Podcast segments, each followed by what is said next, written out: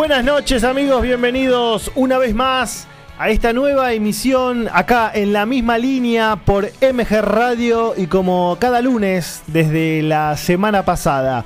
Mi nombre es Elian Rinaldi intentando acompañarlos en la conducción justamente de este programa y hoy solo triste y abandonado no, porque lo tengo acá a mi izquierda a mi compañero Gonzalo Barros. ¿Cómo estás Gonzalo? ¿Cómo te va? Todo bien, se puede decir que nos dimos una cita acá en la radio. Más o menos, ¿no? En el Día de los Enamorados. Ya vamos a estar eh, hablando un poquito del Día de los Enamorados. eh, porque estuve investigando un poquito y antes de meternos de lleno en lo que tiene que ver con lo que fue la primera jornada del campeonato, que dejó bastante tela para cortar, pero tampoco tanta, porque no fue una fecha súper emocionante. eh, estuvimos investigando acerca de cuán romántica puede ser la pasión que uno puede sentir por su club. O sea, si se puede equiparar con el afecto que uno desarrolla en una relación eh, heterosexual o no, independientemente de eso, no nos metamos en un lío tampoco. Pero mm, hubo algunos estudios hace un par de años muy interesantes mm, que me creo que, dado el contexto del día, vale la pena hacer mención. En lo que respecta al campeonato en sí, que arrancó allá el jueves, ya parece hace mucho tiempo, todavía no dejó grandes, grandes eh, certezas. Todos partidos bastante parejos, no hubo ninguno que, que haya habido una diferencia muy importante. Es más, eh, en casi todos los encuentros la diferencia fue de un solo gol, en todos fue de un solo gol, no hubo ni siquiera hubo un resultado de más de dos goles. El de Central Córdoba con El único, tenés razón, tenés razón, el, el de la zona B. No, y el de Vélez también. Vélez con El Aldo Vélez también, sí, estaba viendo la zona 1, no, no, no me había percatado de la Pocos zona goles 2. también. Pocos goles, quizás el mejor partido fue el de Central Córdoba porque tuvo un final un poco cambiante, con alguna incógnita. Parecía que Barracas podía llegar a conseguir el milagro, pero después lo, lo terminó liquidando de contra el ferroviario. Eh, más allá de eso, no hubo mucho. Los eh, mentados grandes, eh, tradicionales, ninguno pudo ganar. Y es más, es más, algunos dejaron una imagen bastante, bastante pobre. Sí, puede ser el, el caso de Boca y bueno, River también, San Lorenzo con Banfield. Sí, no ganó ningún grande. No ganó ninguno, pero ah, hubo alguna cosita quizás de Racing, pero muy separadas las líneas. Todavía, la verdad que no sé qué partido vio Gago que dice que se quedó muy conforme. Independiente, amén de haber jugado en un estadio que, un campo de juego que estaba no tan malo como el de Boca, pero bastante malo. Tampoco pudo hacer pesar nada de, de- de- de esta nueva etapa de Domínguez. Eh, urgente, necesita gol y un poco de juego arriba. Justo se le fue, bueno, este chico eh, que podía ser una promesa, eh, que se fue al fútbol de Estados Unidos, se me fue el nombre ahora, del, crack independiente que se fue. Eh, ay, se me escapó el nombre. Alan Alan Velasco. ahí está, Velasco. Eh, pero muy pobre lo de Leandro Fernández, en general tampoco no, no- no encontró. Y el partido de San Lorenzo Banfield también fue súper, súper flojo. Te diría que las más claras las tuvo Banfield. Fue un tiempo para cada uno. San Lorenzo lo buscó más en el segundo, pero no, no mucho más que eso. Sí, sí, como que noté como una primera fecha a un ritmo muy cansino. Ni siquiera River, que siempre es el rey del ritmo y la intensidad, eh, pudo, pudo hacer mucho. De hecho, quizás el equipo eh, eh, con más intensidad, con más presión, con más, con los ojos más abiertos fue justamente Unión, que hizo un muy buen partido, que lo, lo mañató a River y que prácticamente, bueno, eh, efectivamente en el segundo tiempo River no pateó el arco. Yo pensé que Unión se iba a quedar en el segundo tiempo porque presionó tanto en el primero y va, corrió para todos lados, lo tuvo ahí arriba, no lo dejó hacer nada, no lo dejó pensar, no lo tuvo ahí, le sacó el oxígeno.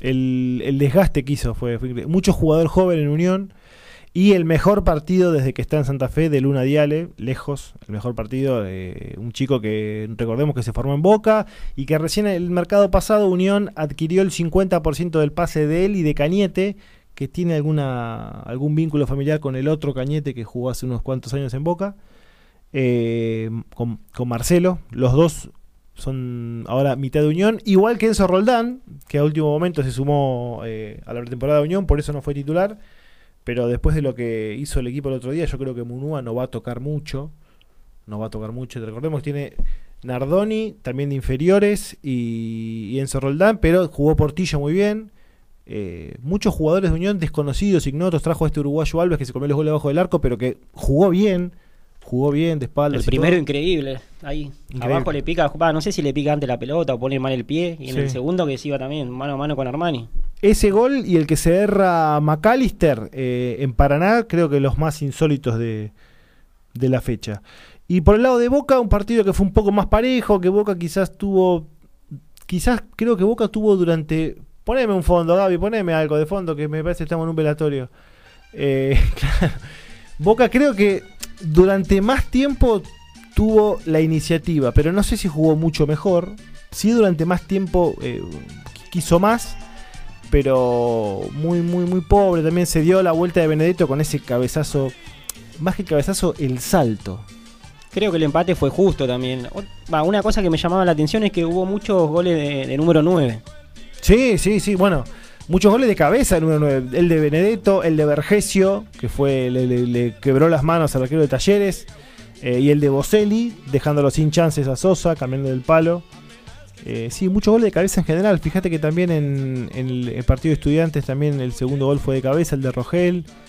Eh, y no fue de cabeza, pero qué lindo gol. Quizás uno de los más lindos de la fecha, el de Lisandro López.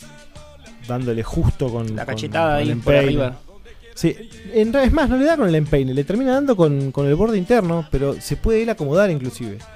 Eh, un golazo, la verdad que después salió medio fundido con lo que parecía una lesión que aparentemente no es nada y va a estar disponible, pero eh, un debut de los jugadores veteranos, salvo San y Silva que volvió a, a jugar al fútbol de manera profesional, todos los demás nueve veteranos tuvieron un buen partido.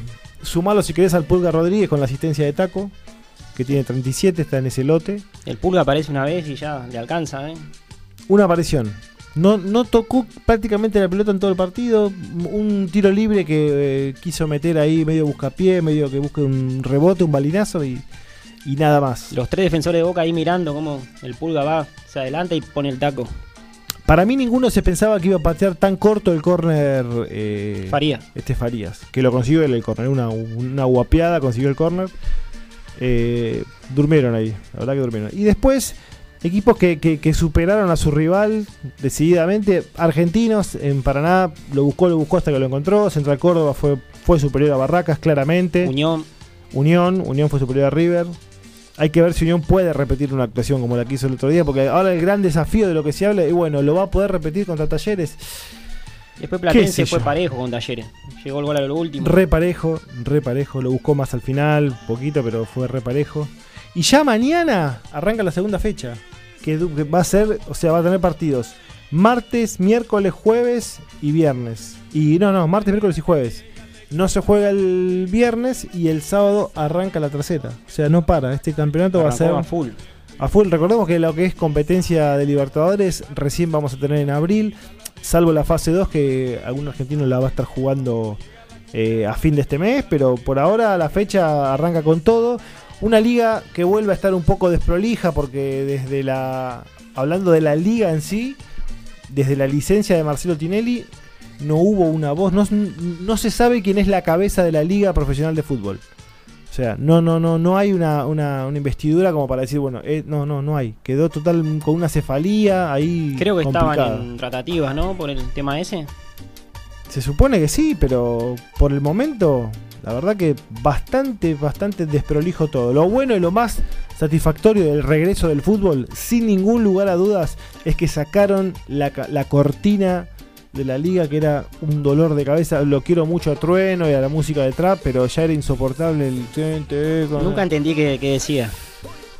No, sí, ya después de tanto tiempo eh, medio que la cazabas, pero demasiado moderno para, para, para el grueso del fútbol argentino. Está bien, hay que, hay que ayornarse, hay que vender, no, no, no, no pretendemos que pasen tango y folclore eh, de cortina tampoco, ni nada, pero no sé, raro. El producto, como lo dicen. Eh, hay declaraciones recientes de Riquelme con respecto al partido de ayer que me parece que no le hace bien a Boca. ¿eh? No sé si, si vos, Gonza, del lado de Boca, ¿qué opinás? Y que Boca no puede, qué sé yo, tampoco jugó muy muy bien, fue el, el empate creo que estuvo justo, pero no, no tenemos que andar buscando excusas. Y habló de que el Lertora debió ser expulsado, que puede ser, porque fue una, una entrada por la que recibió amarilla que fue bastante dura. Pero no me pareció un escándalo. me pareció un escándalo así de, bueno, no sé, de robo ni nada. Como tampoco me pareció un escándalo el penal que para mí no era, eh, que le dieron a Unión tampoco. Pero bueno, Riquelme también habló un poquito del campo de juego. Boca finalmente tuvo que jugar en ese arenero, eh, que fue una falta de respeto para los jugadores y para los espectadores, para darse cuenta que no podía ser de local ahí. Y la fecha que viene eh, va a estar haciendo de local en la cancha de Vélez. No se Sí. lesionó de, de casualidad por Fernández ahí en la arena. No, no, no. Y obviamente Riquelme aprovechó para volver a decir que le ganaron los dos partidos a Mineiro. Por vez número 80, le volvió a, a- a- a firmar Román. Y otra cosa que no entendí, volviendo a Boca, eh, no entendí lo de Salvio de 10. O, o con la 10, o... ¿Está para eso Salvio? Dicen que la pidió él, pero bueno, a mí no me parece, pero Podría no haber ninguno con la 10 y listo, tampoco sería un problema que no se use la camiseta 10, porque el Boca no tiene hoy ese jugador representativo para usar la número 10. Ponele que era Cardona, qué sé yo. aparte Salvio, va, lo que me pasa con, con él es que siempre hace una, dos, tres de más. An- en vez Hace de largarla rato- rápido, ¿no? Hace mucho que no tiene un buen partido. ¿eh? Tuvo Claro. la lesión en el medio, todo, pero hace, hace ya mucho tiempo que no tiene un partido de eso. Salvio, ¿te acordás cuando empezó que tenía mucho gol? Pero a veces es cuestión de salir jugando rápido y se pone a dar vuelta y no. y ya se acomodan todo la defensa de ellos. El que creo que la va a tener complicada, para mí ayer las figuras de Boca fueron Villa y Advíncula. Advíncula me parece que está consolidado, no, sé si Wegan va a volver a... O sea, le, le va a costar, es una linda competencia. Eh, pero después eh, los centrales aceptable, Rojo el primer tiempo la verdad que jugó muy bien, el segundo tuvo alguna fisura. Eh, y después no, no, no, no mucho más para comentar de Boca, la verdad se pedía mucho por Ceballos, pero Villa tuvo un gran partido, podrían también jugar los dos. No entiendo por qué lo sacaron a Villa. No sé, para poner a Ceballos, pero Lo estaba jugando bien. estaba jugando bien. Podrían haber jugado los dos también, tampoco tiene que jugar, o sea, podría haber salido Salvio por, por Ceballos y listo. Eh, pero bueno, estamos, entró Molinas. Quizás Molinas sí es el más número 10 que tiene Boca, por características eh, de, de- de conducción en- en- de la mitad de la cancha para adelante, el último tercio. Pero no mucho más. Y River, el equipo que por escándalo mejor y más, no sé si mejor ahora con el diario del lunes, pero que más se reforzó y que está cerca, o por lo menos haciendo un nuevo intento por Castellanos, este delantero, que se ve que lo necesita.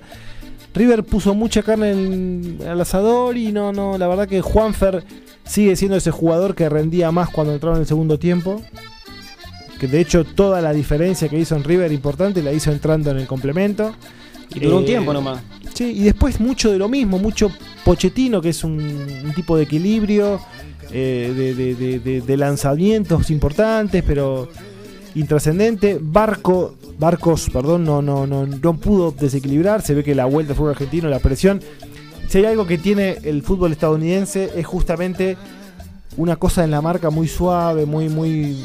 Te marcan duro todo, pero te acompañan mucho, ¿viste? No, no. Ayer los, los pibes de Unión viste, comían mandioca, te, te daban, te entraban y te comían los tobillos y Barco no la vio ni cuadrada, nada. A Gómez le pasó lo mismo también. A Elías Gómez tuvo un partido Fue complicado. peor lo de Gómez. Para mí lo de Gómez fue, fue el, el más flojo. Y a mí me encanta, ¿eh? Para mí es un gran lateral. Mira quién está ahí, nuestra amiga Giselle Disped, ahí en la cancha de Chicago. Le mandamos un saludo grande, que segura- seguramente va debe estar encabezando alguna transmisión. Porque se está jugando ahora la, la B Nacional que también volvió, de la cual no hemos hablado mucho, pero podemos hacer un paréntesis al menos para actualizar que hoy, hoy los resultados, Riestra le ganó 2 a 0 a Santa Marina, Santelmo empató 1 a 1 con Chaco Forever en la vuelta del Chaqueño a primera y Chicago está empatando en el entretiempo 0 a 0 con Ferro en un partido que fue un poquitito más Ferro porque tuvo una más clara, no mucho más. Y a la noche cierran Belgrano y Rafaela igualmente después vamos a estar actualizando toda, toda la, la fecha de la, de la primera nacional, que ahí nos contaba Gaby justamente que esta, ahora vuelven los descensos pero no hay más promedios. Se, se van los dos últimos, con lo cual Chicago fue hartamente favorecido, ¿no? En, lo que tiene que ver con hacer las cuentas. A Gaby no le tiembla el pulso para admitirlo. Pero, claro, a ver, recordemos que Chicago salió último los últimos dos campeonatos. Y en cualquier liga eso te condena, pero... Ahora tiene que tratar de no, de no salir último. Sigue llevando gente igual, ¿eh? No, impresionante. Impresionante la convocatoria de, de Chicago, aparte, un lunes a las 7 de la tarde, o sea, un horario, viste, no es de las 9, que de última de las 9 te ayuda un poco más, no, no, eh, colmado. Yo venía en el Sarmiento y venía hincha de Chicago. Eh, la verdad que, mira quién está ahí, el oso Sigali, bueno, recorri- re- eh, reconocido hincha de, de Chicago. ¿Se retirará en Chicago Sigali? Gaby, ¿qué decís? Mira que ayer jugó, ayer jugó muy bien, eh. Eh, ayer no, anteayer, jugó muy. O ayer, fue, perdón, ayer, ayer. Jugó un buen partido en Racing, fue de lo mejorcito. Otro partido para el insomnio fue ese, el de Racing Gimnasio. Sí, no me gustó mucho tampoco el rendimiento de Cardona. Lo, lo florearon mucho, pero no. A mí me pareció que tuvo un, partido chato. Un ratito, viste, jugó así tranquilito. Qué sé yo, la verdad que eh, hay que. O sea, en lo que es la idea de Gago, debiera encuadrar bien un jugador como Cardona, pero yo noté un Racing que tenía la defensa en, una manzana, el mediocampo en la otra cuadra y los delanteros a 70 kilómetros, todos separados. Y encima tiene la posibilidad de abrir el marcador con un penal y ni siquiera así pudo abrirlo. ni, ni- de esa manera. Y para colmo, después se le lesiona el jugador más claro y desequilibrante que es Mena. Que si no es el mejor lateral izquierdo del fútbol argentino, pega en el palo. O quizás eh, es que es tan determinante para Racing que todavía se, se, se destaca más. Eh, porque no sé si es mucho más que Fabra o que Elías Gómez o que Angileri el torneo pasado. ¿Cuántos laterales tiene Racing? Estábamos haciendo la cuenta el otro día. Tiene 13 jugadores que pueden hacer la función de marcador de punta. Se le lesionó uno, que es el mejor encima. Como le quedan 12. Le quedan dos. Ayer terminó jugando Piovi de lateral y Emiliano Insúa, que ya se podría decir que no es más lateral, eh, jugando en la saga. Pero bueno, Mena va a estar en principio dos fechas afuera. Ahora después vamos a to- tomar contacto con, con Claudio González para que nos actualice.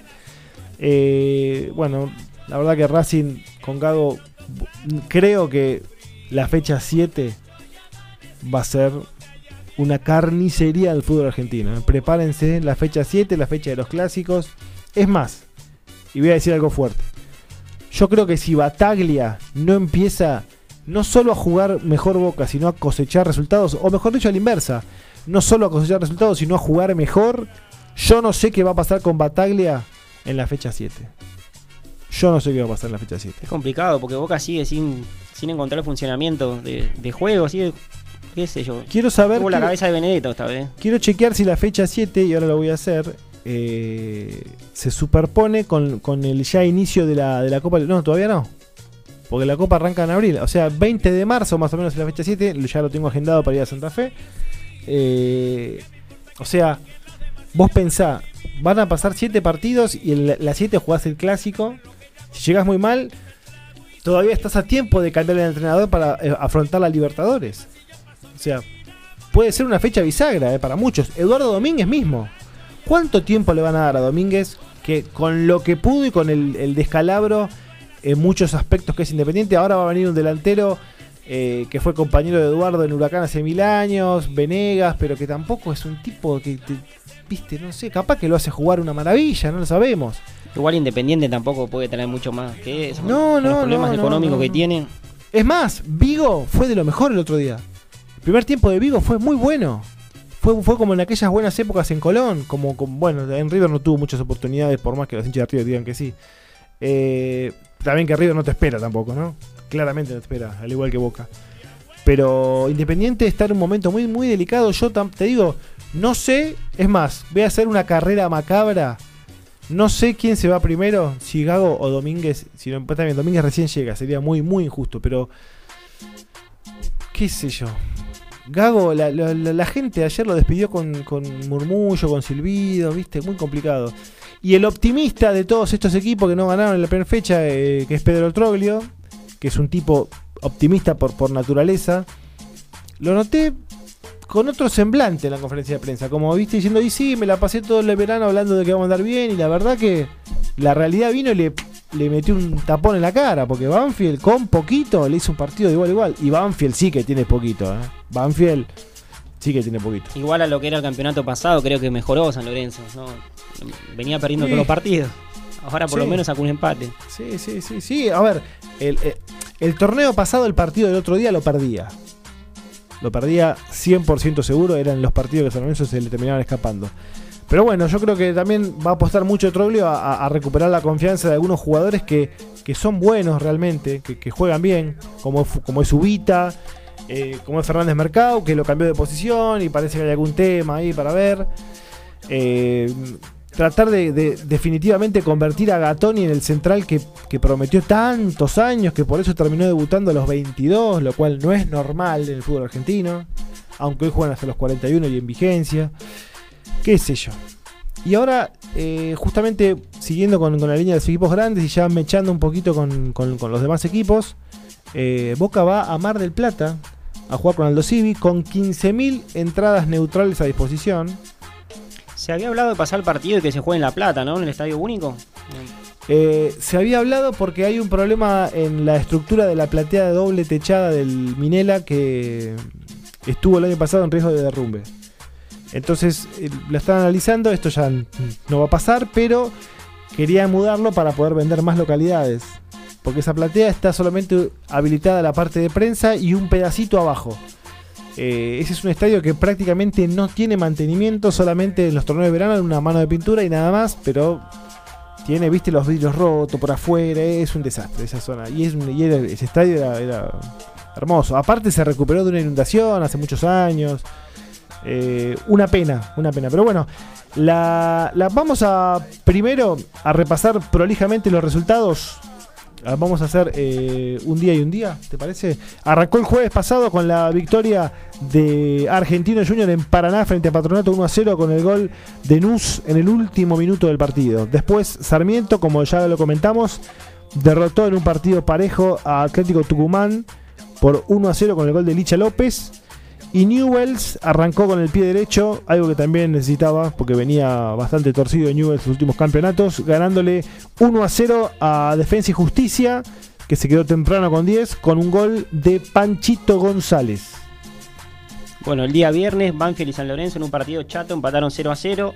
Después el, ya pasamos al, al sábado, Unión le ganó a River 1 a 0 con gol de, de Diales, de, de, penal, con un penal polémico, por así decirlo. Polémico. Polémico, ahí nomás, no, no. no más que eso. Bueno, también el, el, el, domingo por la zona 1, Racing 0-0 con Gimnasia. Recordemos que erró un penal de Joaquín Correa. Y Platense, en la última jugada del partido también, en el partido más emotivo porque fue un gol al final y de un ídolo, le ganó 1 a 0 a Talleres con un gran cabezazo de Gonzalo Vergesio. Bueno, el jueves por la zona 2, Central Córdoba arrancó con un triunfo sobre Barraca Central por 3 a 1 con goles de López, Argañarás, Martínez. Por el lado del Guapo marcó Bandelera. Bandiera. Bandiera, el, Bandiera. El, el, Neri, el Neri Bandiera. Ese es el que jugaba en, en el Losivi, creo que inferior al Losivi, Neri Bandiera. Eh, el viernes también Arsenal empató 1 a 1 con Rosario Central, goles de Lo Mónaco y Marco Rubén, siempre centro de del gordo, que es un fenómeno. Vecchio y gol de Marco Rubén. Tal vez una de las sociedades más interesantes del fútbol argentino hoy, ¿eh? Rubén y, Vecchio. También Vélez le ganó 2 a 0 a Aldo Civi en el regreso de Santiago Silva con goles de Orellano, una promesa muy interesante del fútbol nacional, y Lucas Hanson. El, bueno, el día viernes Godoy Cruz empató con Tigre 1 a 1. El gol del Tomba lo marcó Ferrari y el gol de Tigre Blondel. Lucas en el, en el regreso del matador. También al final, ¿eh? muchos goles agónicos hubo, ¿eh? muchos goles agónicos. Huracán el sábado superó 1 a 0 a Lanús en el regreso de Almirón al Granate con el gol de El Zorro Cócaro, aprovechando un error increíble de la defensa Granate. Y Estudiantes, lo dicho, le ganó 2 a 1 a Independiente con goles de Boselli y Rogel, mientras que Lazo había descontado para el Rojo. Y anoche domingo Boca empató 1 a 1 con Colón. El gol de Boca de Benedetto de cabeza y Beltrán a los 86 minutos ahí en, en, la puerta del área. Al final, ¿eh? En el final, sí. Muchos goles al final, ¿eh? Dice el Pulga que el taco entraba. Para mí no. No, no creo. ¿no? No, iba muy lento, no, no, medio, medio complicado. ¿Jugada preparada, sí? No. ¿No? No, corner corto y el Pulga desenfundó la magia. Bueno, voy yo con la zona 1 y vas vos con la zona 2 de la fecha que arranca mañana, justamente martes a las 15 en la paternal Argentinos va a estar recibiendo a Newells. El miércoles River con Patronato en el debut de local del equipo de Marcelo Gallardo. Y el jueves hay un festín de partidos por la zona 1. Gimnasia recibe a San Lorenzo desde las 17. 19-15 Sarmiento, otra vez de local, recibe a Banfield. Defensa y Justicia en Varela y a las 19 recibe a Racing en Tucumán 21 a 30. Atlético contra Platense y también 21 a 30 y en Córdoba Talleres va a estar haciendo de local frente a Unión. Bueno, vamos con la zona 2. Arranca a las 19 y cuarto con Rosario Central Vélez. Eh, en el mismo horario, Independiente recibe Arsenal. 21 y 30, Lanús Barraca Central. Podemos ir un mini clásico. 21 y 30 también, Huracán con Estudiantes de La Plata. Y ya vamos para el día miércoles a las 17 horas, Tigre contra Central Córdoba. A las 19, Aldo Civi con Boca. Y el día jueves, Colón con Godoy Cruz a las 17. Uh, qué lejos queda ese partido, che. Lejos, lejos. En Paraná, Colón, ¿eh? Recordemos que está refaccionando el estadio. Y Barraca Central en la fecha 3, no en esta, va a estar también haciendo de local en la cancha de Huracán. Y Boca en Vélez, ¿no? Y Boca en la fecha 3, exactamente, en Vélez. Sí, Boca lo tengo acá, claro, Boca ahora va a Mar del Plata, la fecha 3 en Vélez. Bueno, decíamos 15.000 entradas eh, neutrales en el Minela. Se supone que van a ser para los hinchas de Boca. Eh, Boca tiene una filial bastante activa, igual que River allá en Mar del Plata, con, con local propio, viste, todos los chiches, muy, muy, muy, muy bien puesta. Las entradas se van a vender eh, en el complejo del estadio y también en, la, en las oficinas del club que tiene en cercanías del puerto. Eh, donde está propiamente Aldo Civi. Muchas veces se venden en las oficinas de la Liga Marplatense, pero esta vez creo que no es el caso. Creo que en el último partido también pasó algo parecido, ¿no? Que fueron muchos hinchas neutrales contra Sí, lo que pasa es que tiene la, la cabecera. Cuando hay gol de ferro, señores, gol de ferro en un tiro de esquina que no marcó debidamente la defensa de Chicago, porque la verdad que cabeció bastante, bastante, bastante. La bronca de Grelac no se puede creer, Gaby. ¿eh? La bronca de Grelac. El número 2 de Ferro marcó el gol. Se nos fue Gaby. Está, complicado el tema, Gaby, ahora. ¿eh?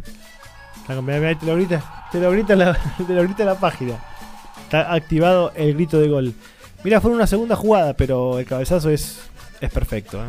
Mirá cómo se eleva, casi como Benedetto ayer. Casi. Pero Benedetto tiene eso de que se queda suspendido. ¿Viste? Benedetto tiene esa fisonomía que es más pierna que cuerpo. ¿Viste? Es pura pierna. Que salta y queda en el aire unos segundos. Sí, me hace acordar a, Patrick Kluivert, hacía eso, que se suspendía en el aire. El morocho holandés, gran, gran delantero.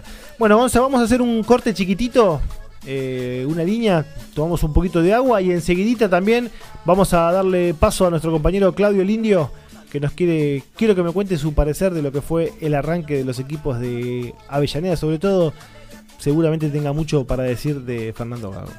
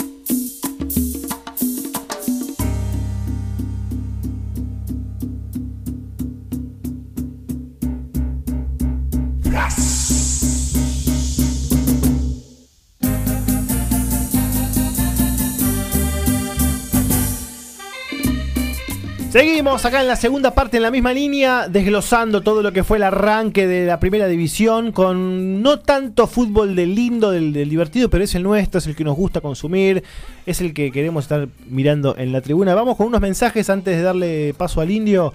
Ricardo de Liniers, el hincha del Fortín, como cada lunes, ahora nos escribe, dice, arrancamos bien, estuvimos sólidos y fuimos superiores. Igual me sorprendió el Dosivi que viene a jugar y no a refugiarse. Eso es verdad, ¿eh? jugó adelantado a los Civi. Vamos a ver si arrimamos en este campeonato, aunque el interés mayor está en la Copa, siempre presente. Claro, Vélez que va a estar jugando la Libertadores también. ¿eh? No sé si esta vez Vélez tiene un plantel tan largo como otras veces, pero eh, la verdad que Vélez siempre, de alguna manera u otra, termina siendo un poco protagonista. Un poco o más. Hola chicos, nos dice Vanina de Recoleta el otro día, eran una banda, hoy están diezmados, es verdad, Vanina, hoy somos, somos los que quedamos, somos los que quedamos con Gonza. El día de los enamorados. Así, claro, lo que pasa es que nosotros tenemos eh, el corazón con agujeritos, entonces por eso estamos así. Así difícil formar equipo, jaja, los grandes no pudieron ganar y eso marca lo que fue la fecha, arrancó como una primera fecha con equipos duros, con pretemporada todavía encima. Creo que en la cuarta fecha, recién ahí, vamos a ver mejor fútbol. Mira, yo no estoy tan de acuerdo porque la tendencia es de que si los grandes no va bien es el termómetro del fútbol. Pero es verdad que los grandes al tener mejor materia prima debieron mostrar más. Eh, ahí, voy a caer. El berraco, querido. ¿Qué onda la banda? Los saludo a la distancia hoy desde Arico. Gran programa, muchachos. Volvé, Brumento. Abrazo grande para el querido berraco. Y después nos dice: el lunes era una heladera a la cancha de la fragata. Menos canto que el mudo amigo de Peter de los Polvorines. Kevin de Devoto, como siempre también bostero de ley, Boca no juega nada, igual creo que merecimos ganar, pero Bataglia tiene un montón de alternativas y no las sabe usar. Así la Libertadores va a quedar muy lejos. Muy buen programa. Sí, esto es cierto. Así, porque acá, a ver, el, gran rival son los brasileros. Evidentemente, para ganar a Libertadores eh, son los brasileros. Y como jugó Boca el otro día, te agarra un Fluminense y te hace ocho agujeros, por lo menos. ¿Y un Palmeiras entonces? No, ni hablar. Palmeiras que le hizo un gran partido al Chelsea. Le hizo un partido bastante peleado. Eh, el Chelsea mostró sus credenciales. Ahora, ¿cómo puede ser que tengan esto todos los equipos no de la élite europea? Ese toque por abajo suave que tienen, esos cambios de frente como con asco, ¿viste? En 40, 70 metros te meten en el pecho, es una locura. ¿Fue penal esa mano, decís? Sí, para mí sí. Para mí el, el bar estuvo bien usado. Bueno, hablando de bar, hablando de bar, recordémosle a todo el mundo que la fecha número 4 arranca el bar en nuestra liga. Va a salir sus cuantos pesitos a todos los clubes. Pero bueno, se va a empezar a implementar. Creo que todos los estadios tienen el mínimo de infraestructura para, poder eh, eh, armarlo, ponerlo. Eh, pero bueno, cambia el fútbol argentino, definitivamente. Somos la única liga de Sudamérica que no tenía bar cero, porque hasta Uruguay lo tiene el año pasado y Uruguay es una liga con menos recursos. Con menos recursos, pero ya tenía el bar instalado y nosotros todavía veníamos. Creo que acá va a ser más complicado, igual que en el resto del mundo. Mira, el otro día lo veía a Pipo Gorosito a los gritos, ayer, pidiéndolo, que venga al bar, que venga al bar, que venga al bar. En una jugada que, igual estuvo bien anulada. Eh, pero bueno, va a cambiar un poco. Hay, hay cosas, a ver, el partido de River ayer eh, anteayer con Unión, el penal en el bar y probablemente no lo hubiesen cobrado. Probablemente no lo hubiesen cobrado. Eh, y después alguna que otra tarjeta roja que hubo en la fecha, ¿viste? La verdad que fino, fino. Eh, hay que ver qué pasa con Barracas, porque ya Barracas, que siempre lo tildamos de beneficiado, el otro día hubo un guiño en un gol mal anulado a Central Córdoba, que lo podría haber liquidado antes, pero bueno, después se dieron las cosas, el partido fue parejo. Me imagino Barraca jugando de local en su estadio con el donde pondrían el bar, ¿no? En el, en el Chiquitapia. lo mismo. Eh, bueno, pero va a jugar en Huracán, va a jugar en Huracán. Eh, así que bueno, y después también contar algunas novedades que tienen que ver con, ya que estamos hablando de infraestructura deportiva, eh, no me gustó nada lo que hizo Racing y con lo del tema de los alambrados. Y para eso justamente le doy pie al querido Claudio González Indio, ¿cómo andás? Buenas noches, muchachos, ¿cómo andan? Uh, qué acelere que tenés. Pero a vos, te tenés que poner cabo de cuatro, hermano. ¿Qué onda? ¿Cómo andás? ¿Todo bien? No, no, no, acá estamos. Imagínate, estoy con el ritmo de trabajo. Todavía hace 10 minutos llegué. Para desgracia de Gaby, de fondo estoy viendo Chicago Ferro. Sí. Que bueno, desgraciadamente creo que Gaby no debe estar contento. Pero esto que mencionás de, de Racing y el alambrado es como que Racing va atrás mano, ¿no? Porque todos los equipos lo sacaron, eh, incluso Vélez eh, sacó el alambrado y Racing lo puso en la parte de la popular que era eh, que no tenía nada. A ver, aparte, Indio, yo como, como hincha que he ido mucho a la cancha de Racing, como hincha de, de, otro equipo, de que iba de visitante, si había una fosa bien hecha en el fútbol argentino, era de Racing, ni se veía, te daba buena visión a la cabecera bien abajo, no rompía las, la, hinchaba nada. Estaba bien hecha, loco. Y, todos los, hasta Boca está, está empezando a volver a usar la vieja fosa. Y no, no se puede entender. Lo único, uh, cuando casi mojas el segundo ferro, lo único indio, eh, que quizás lo que sí veo es que en el caso de Vélez y de Banfield sobre todo, y de argentinos, es que aleja todavía más a los visitantes. ¿eh? No, sí, eso sin duda. Yo creo que eh, más allá del mensaje que se pueda bajar, que ojalá que algún día eh, vuelvan los visitantes, etcétera, etcétera, eh, hay que ver a qué equipos le conviene llevar visitantes. Está claro que los equipos grandes, ya vendiendo el abono de, de, la masa societaria, ya te, cubre toda la cancha, te cubre toda la capacidad. Hoy a River no le conviene vender visitantes, salvo que sea un superclásico. No, Lo mismo Racing Independiente. Pero bueno, eh, Ojo, eh, hay que eh, ver eh, también esto. Sí, perdón, decime, Pensando, por ejemplo, Racing, que uno de los del lema de Víctor Víctor Blanco en, lo que era la cancha para la Copa América, que se pensaba que Racing podía ser la sede, el tema de si lo quieren imponer el alambrado, por eso, a mí me resulta muy llamativo incluso por la visual que tenía el estadio Racing, que es uno de los mejores junto al del Vélez y el Huracán. Pero bueno, para mí eh, perjudica totalmente esto. Hubo muchas quejas de los hinchas de Racing en las redes sociales, eh, no solo por el alambrado, sino porque al tener este alambrado se utilizaba para poner trapos, lo cual dificultaba la visión de los hinchas. Ah, Entonces, bastante alto bastante encima, percular. Bastante alto, porque, mira, eh, te, digo un ejemplo. Vélez, antes de, eh, en la popular local, que todavía tiene alambrado, lo bajó mucho, quedó, está bajito en la popular local, en la, de siempre, ¿no? Eh, y por ejemplo, Unión, en la popular lateral, también bajó el alambrado y también tapó la fosa, pero no pondría alambrado en en la platea. Está quedando como prácticamente solamente tiene alambrado alto en, la, en, una cabecera. Eh, Para mí es un retroceso. Hablando de Racing, eh, estadio es un retroceso total. Por esto que decimos, eh, complicar la visual eh, para el espectador. Hoy, antes estabas hablando, decías esto de cómo puede ser que los equipos europeos eh, metan esos cambios de, de, punta, que trabajen siempre por abajo. Pero a ver, vos mirás un partido, está en la Premier, la Championship, mirá un partido de la cuarta categoría de Inglaterra y fíjate cómo está el campo de juego. El campo de juego de Boca era imposible para jugar. el campo de juego de estudiante era imposible. Entonces no podemos eh, exigir un espectáculo de alta calidad. ¿Sabes cuál es el tema, Indio? Que cuando el campo de juego es así. No pasa nada, Indio. Hacen estas cosas, pasan estas cosas y no pasa nada. claro, el otro día justamente hablaba en un grupo de amigos que eh, en su momento a Huracán se lo sancionó con una multa económica por estado de campo de juego.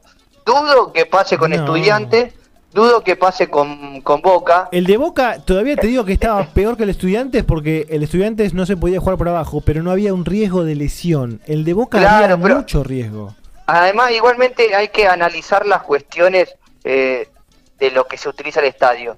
¿Por qué el estadio de Estudiantes fue sede de un torneo amistoso internacional? Por plata. Por ejemplo, está bien. Obviamente, hay, hay, hay, cuestiones económicas que ayudan eh, a lo que es el club pero ¿realmente te sirve después esto en lo deportivo?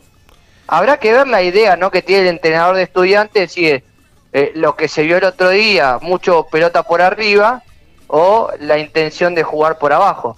No, Porque si daña la imagen de la liga eh, principalmente. Lo, lo, de estudiantes te lo puedo no, no justificar, pero hasta lo entiendo un poquitito más. Había que mostrar el estadio en el verano, qué sé yo, lo que quieras. pero lo, de Boca ¿Sabes por qué no entiendo lo de Boca? Porque eh, yo se lo contaba a Cagonza y a Gaby. Colón está haciendo una obra muy, muy, muy similar. tuvo que levantar todo el campo de juego. Y de antemano, y mirá que Colón tiene eh, gente muy longeva trabajando, hay gente que no es previsora. Pero ya sabíamos que hasta el clásico Colón, el, Brigadier no lo usa. Y va a jugar en Paraná dos fechas. Que es una cancha más chica y que va a haber lío porque entran 26.000 personas y Colón tiene eh, supera ese número de socios. Así que va a haber lío, va a haber lío con eso. Pero bueno. Hoy lo, escucha, hoy lo escuchaba Riquelme y decía que una de las cuestiones por la que querían jugar en la cancha de Boca, porque ahora, por ejemplo, el domingo juegan en la cancha de Vélez, eh, era que quería que Benedetto sea presentado con la gente de Boca. Ah, Entonces, como una cuestión personal o quizás hasta egoísta, está bien, el hincha Boca claramente queda a la bombonera, porque es su casa, es su estadio, eh, y ahí se va a hacer fuerte pero eh, a, a, costo de qué? Ayer Paul Fernández casi se, se lesiona. Si no hubiese sido por ese movimiento que amortiguó, capaz hasta podía terminar una, una rotura de ligamentos cruzados, porque es algo que los jugadores hoy en día es una lesión muy simple y, normal, entre comillas. Pero ¿cómo podemos exigir nosotros un fútbol de alta calidad, de, de jugar por abajo, o, de otras cuestiones cuando los campos de juego no están en condiciones para esto. Mira, hay jugadores de Boca que yo estoy seguro que los perjudicó, como el caso de Salvio, eh, que sabemos que es un jugador que, le gusta gambetear. En Colón, Aliendro, que hizo un buen partido, podría haber hecho mucho más partido, porque Aliendro gambetea con la pelota al ras siempre cuando la lleva. Eh, y, ni, ni, te digo Facu Farías, ni te digo Facu Farías, que bueno, así todo, alguna de las suyas pudo hacer, no tuvo un partido bueno, ni mucho menos. Después tenés eh, otros jugadores que, que, le es indistinto, porque yo creo que los centrales a Rojo de Izquierdos, a, a, Novillo y a Garceles, les daba lo mismo. Claro, facilitas un poco, un y, poco una Y a, los arqueros, a, a, Burián, esa que le quedó corta, claramente fue por el campo de juego, no tengo ninguna duda, no tengo ninguna duda. Y a Rossi mismo, que siempre se suele mandar alguna macana, claro, también lo hubo perjudicado, porque Boca a veces intenta jugar por abajo y salir prolijo. Eh, pero bueno, no, no, fue un papelón eso. La verdad que espero que nunca más se repita. Eh, y, a ver, la bombonera, la mística, siempre lo mismo. Para mí, a Boca esa cancha le queda re chica, re chica. Pero bueno, ellos no, no, no, no quieren, eh, quieren estar en la bombonera, qué sé yo. sí, está, ¿hace cuánto están en, tratativa de proyectos extranjeros con, con inversiones para, para agrandarlo, entre comillas, hacia arriba, como para aumentar la capacidad? Pero bueno, eh, eh, también es complicado. Yo no soy de Boca ni de River. Mira, escucha, Indio, yo no soy ni de Boca ni de River. Pero si mi clásico rival en dos años tiene un estadio para 80.000 personas y yo tengo uno para 45.000 y un poquito de ruido me haría. ¿eh? Un poquito. Bueno, pero a ver, yo creo que esto es una cuestión muy del argentino, ya de por sí, o el, o el fanático, el hincha argentino. Porque, a ver, nosotros miramos Europa, o no, nosotros no queremos comparar o, o sacar quizás lo mejor de Europa el estadio de, del Arsenal, el Highbury, eh, era histórico. Lo cambió, cambió de, eh, cambió de ubicación. el Fly Emirates estaba a cinco cuadras donde estaba antes. Y ahora el, Highbury es un, un, complejo habitacional, por ejemplo. Sí, y hay eh, mil ejemplos. Mirá, a ver, el de la Juventus, por ejemplo. El único, que queda, el único que queda es el, el Fulham, que está remodelándolo con una, pero con una obra jugadísima porque tuvo que casi rellenar el Támesis más o menos para hacerlo. Pero es el único. Después todos los demás si tienen que mudarse una o dos cuadras. Porque aparte Boca tiene a tres cuadras eh, terrenos para poder hacer un estadio nuevo. Que sería menos complejo que las famosas remodelaciones de la bombonera que siempre terminan en nada las ampliaciones en, en, la, en la parte de los palcos. Por eso digo, creo que creo que es algo más argentino, porque tenemos eh, el traslado del estadio, por ejemplo, ponerle un nombre eh, de algún algún inversionista, una marca, etcétera, al estadio y no lo queremos hacer porque decimos no, ¿cómo si si mi cancha es el presidente Perón, si mi cancha es el Monumental, si mi cancha es el Alberto J. Armando, ¿por qué le tengo que poner en el medio como hizo por ejemplo, Argentino Junior. que nadie, que nadie le dice autocrédito estadio encima, todos le dicen. Claro, además, ahora se viene, está viendo River la opción. Se hablaba de Chango más, de alguna otra, alguna otra inversión, alguna otra inversión. A ver, 20 millones por año es un fangote de guita. Verdes, ¿eh? Más para los para los equipos, más. ¿Se hablaba de más? Yo leí 20 millones. 20 millones verdes. Por eso mismo. A ver, me, me vas a hablar que no le sirve a River que se ha hablado durante mucho tiempo en la crisis económica que, que tiene ahora con esto de, de Julián Álvarez quizás poder remontar, apostó mucha plata en el mercado de pase y creo que esos 20 millones le servirían no solo a River, sino a cualquier equipo del fútbol argentino. Pero bueno, nosotros, nosotros creo que el hincha argentino está eh, en contra de eso totalmente, pero bueno, es, es a lo que va el fútbol mundial. Es una realidad. Bueno, ¿cómo lo viste a, la gagoneta? No, ni, ni, en serio me tenés que preguntar eso. La verdad que. Sí, eh, te lo preguntas, más vale. Eh, creo que le faltó. Eh, creo que Gago arma un equipo como a la PlayStation. Quiere poner todos los jugadores eh, ofensivos, pero se olvida que el fútbol también tiene parte de, una cuestión defensiva. Me hace acordar mucho el pensamiento de Basile en la última etapa de Racing, ¿no? Eh, ayer, por ejemplo, armás un mediocampo con tres volantes y es Matías Rojas, eh, Caramelo Martínez, que ayer creo que es de 50 pases le erró a 55. ¿Por qué juega siempre Martínez y, Rojas? ¿Por qué juegan siempre? A ver, eh, el cuestionamiento del hincha Racing ayer era por, qué juega siempre Miranda y Rojas. Para mí son dos jugadores que tienen que jugar. Rojas también. Incluso, Miranda no sé, pero Rojas, Rojas sí. Eh, incluso para mí Rojas ayer estaba mucho mejor que Cardona, pero eh, Rojas tiene el silbido fácil del hincha Racing. Incluso ayer, cuando estaba más asentado, fue cuando Gago lo cambió. Eh, ¿Rojas es paraguayo? Paraguayo. ¿Está chequeado esto? Es para, bueno, eh, esa es la chicana de que Racing tiene al paraguayo y al uruguayo, en este caso Fabricio Domínguez, con menos sangre, me parece quizás una chicana innecesaria. No, pero no, para pero, no, eh, pero no por, no por vos, sino porque lo leo en los hinchas de Racing. ¿Por qué pone siempre, o sea, tiene, tiene cara de que no le importa, ¿entendés? a veces claro, está bueno, pero vos viste que viste tenés que, ser un poquito tribunero, indio, eso, tenés que ser un poquito tribunero. viste que el 10 los 10 siempre son esas como que en la cara no te transmiten nada. Salvo los, los que son mega distintos, caso Riquelme, Aymar. Mira, pero bueno. Tiene una cosa, Racing, Racing, ¿no se le ocurrió ir a buscar a Aleman, que ayer jugó contra Racing. Aleman. Aleman. Sí. Aleman jugó tercer cuarto escalón, para mí. Al lado de. Para mí. Pero Aleman debe ser el 10 que pone más huevo el fútbol argentino. y es grande ya. Eh. Pero, pero te cómo empuja, le fue? Te empuja. Eh. pero ¿cómo le fue? Hoy es más que Rojas. Hace rato es más que no, Rojas. No, pero lo que pasa que. A ver, no me hay una cuestión... camiseta, eh, no vale peso la camiseta. No, no, no, no, no, nunca te digo más. Yo tengo un conocido, el ayudante de campo de Martín Soso, eh, con quien tengo muy buena relación, dice que Alemán es uno de los jugadores que él le tocó dirigir más talentoso.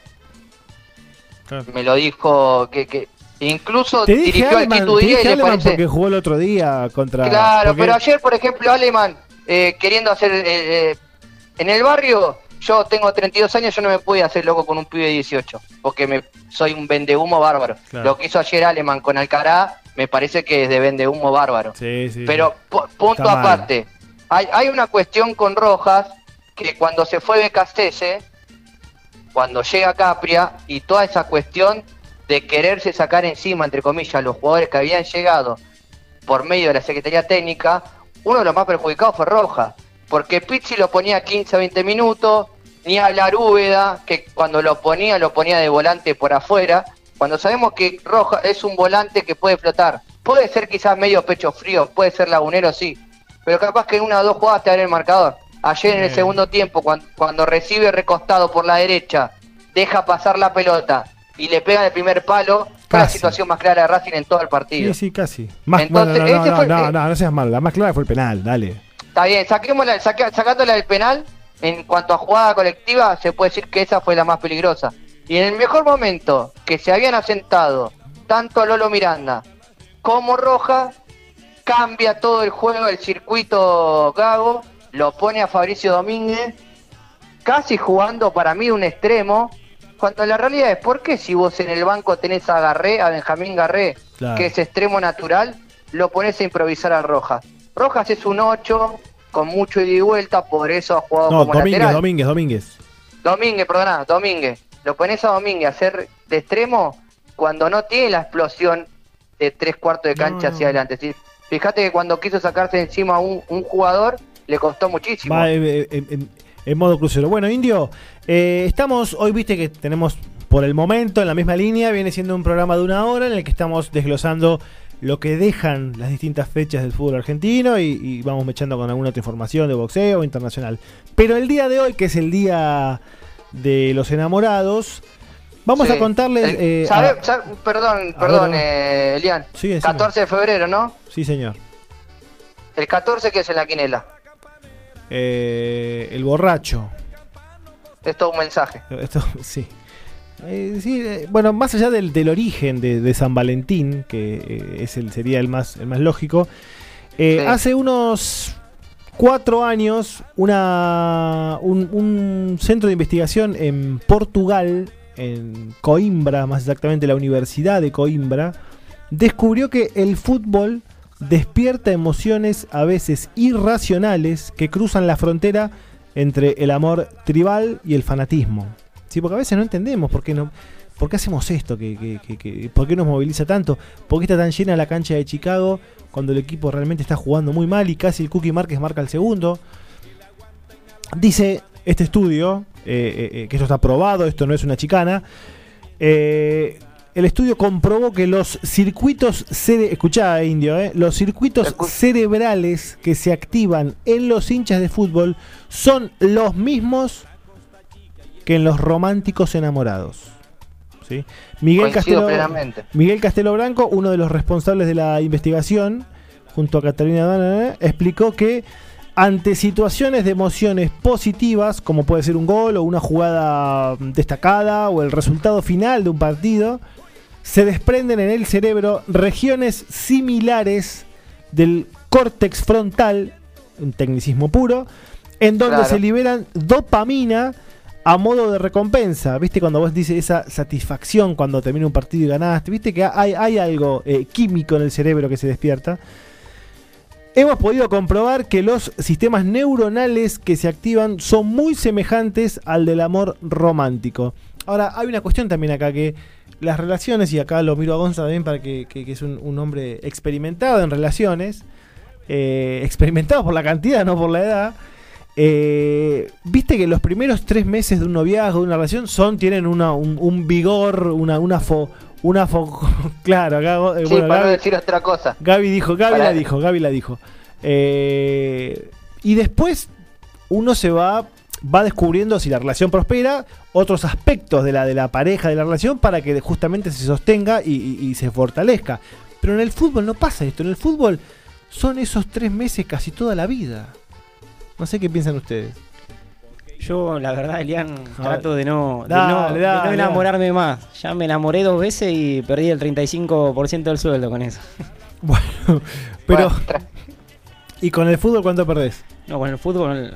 No, reñigo un poco, pero más que eso no. Porque eso también es un tema. Con el fútbol también perdés. O sea, también tenés este desamor que puede ser, no sé si cuando perdés una final o algo así, pero sí cuando tu equipo viene mal durante mucho tiempo o no te da eh, eh, estas satisfacciones que, despiertan todo esto de lo que estamos hablando. ¿Cómo lo ves vos, Indio? Claro, sí, coincido, coincido plenamente cuando decís, voy a la cancha sabiendo que me va a hacer mal, pero voy igual. Claro. ¿Entendés? A ver, vos por ejemplo, te peleas con tu pareja, no vas a ir a verla porque sabes que se va, se va a cambiar el ambiente, pero sin embargo a la cancha eh, vas igual. Sí. Yo, a por ejemplo, me acuerdo eh, el, día que, se retira Milito, yo estaba en pareja en la casa de con la que convivía y lloré más que cuando me dejó ella, más o menos.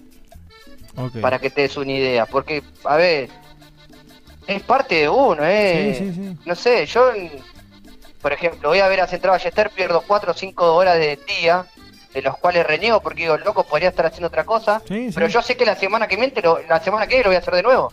Mirá, yo ayer fui a un banderazo que hacemos los hinchas de en Buenos Aires, que consiste solamente en estar, hacer bullicio, ruido y saludar a los jugadores cuando salen del hotel al micro para ir al estadio. O sea, no es ni, siquiera decir a la cancha, que vos decís, bueno, y sin embargo gastamos 3, 4 horas de nuestra vida, plata para eh, pirotecnia, eh, eh, quizás alguna cara de culo de la policía o de la gente del hotel, solamente para estar y para que ellos sepan.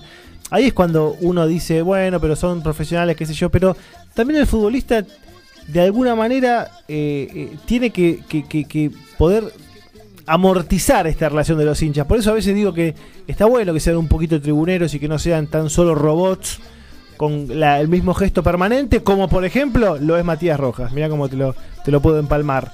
Eh, te, leo un poquito más acá. Dice, los hinchas viven en un estado de enamoramiento permanente, afirma ah. el psicólogo Germán Diorio que es el plantel que es del plantel profesional de Vélez, creo que sigue trabajando en Vélez, porque es el psicólogo del club, es contratado del club, no, no del cuerpo técnico.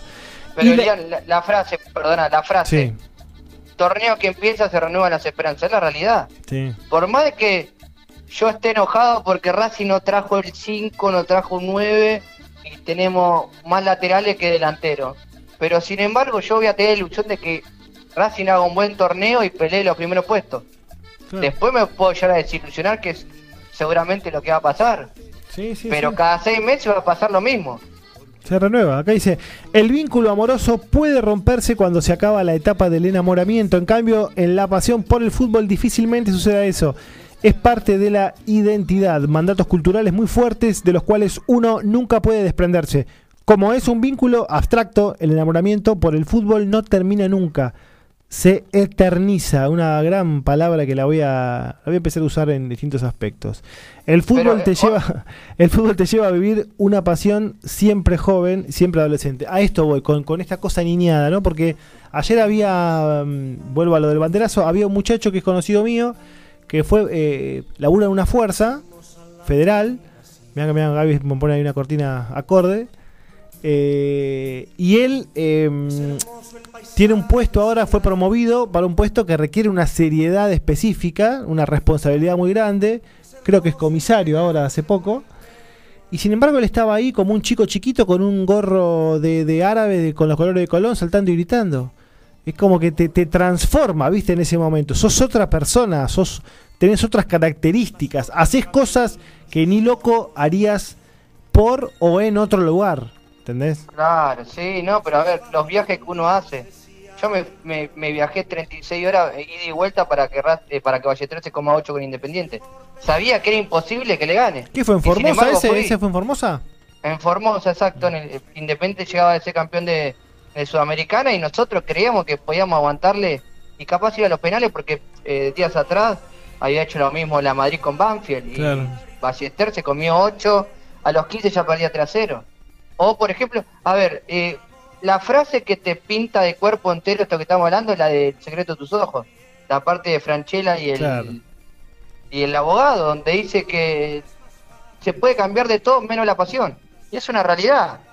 Porque vos, a, mí, que yo tuve varias relaciones frustradas, eh, sí, igual, pero por ejemplo, a mí Racing me frustra, lo vi pelear la promoción, eh, equipos apáticos, equipos buenos, equipo donde yo esperaba un poco más y terminó peleando abajo y sin embargo estamos ahí. aunque me falle, aunque me decepcione, creo que nos pasa todo.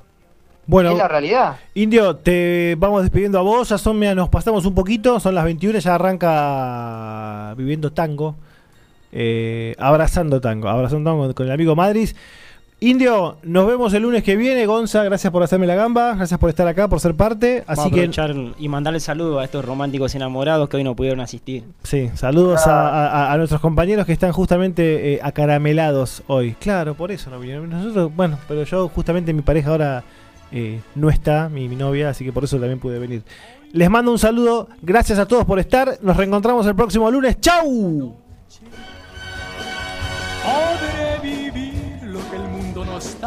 cuando el sol ya se esconde. Podré cantar una dulce canción a la luz de la luna y acariciar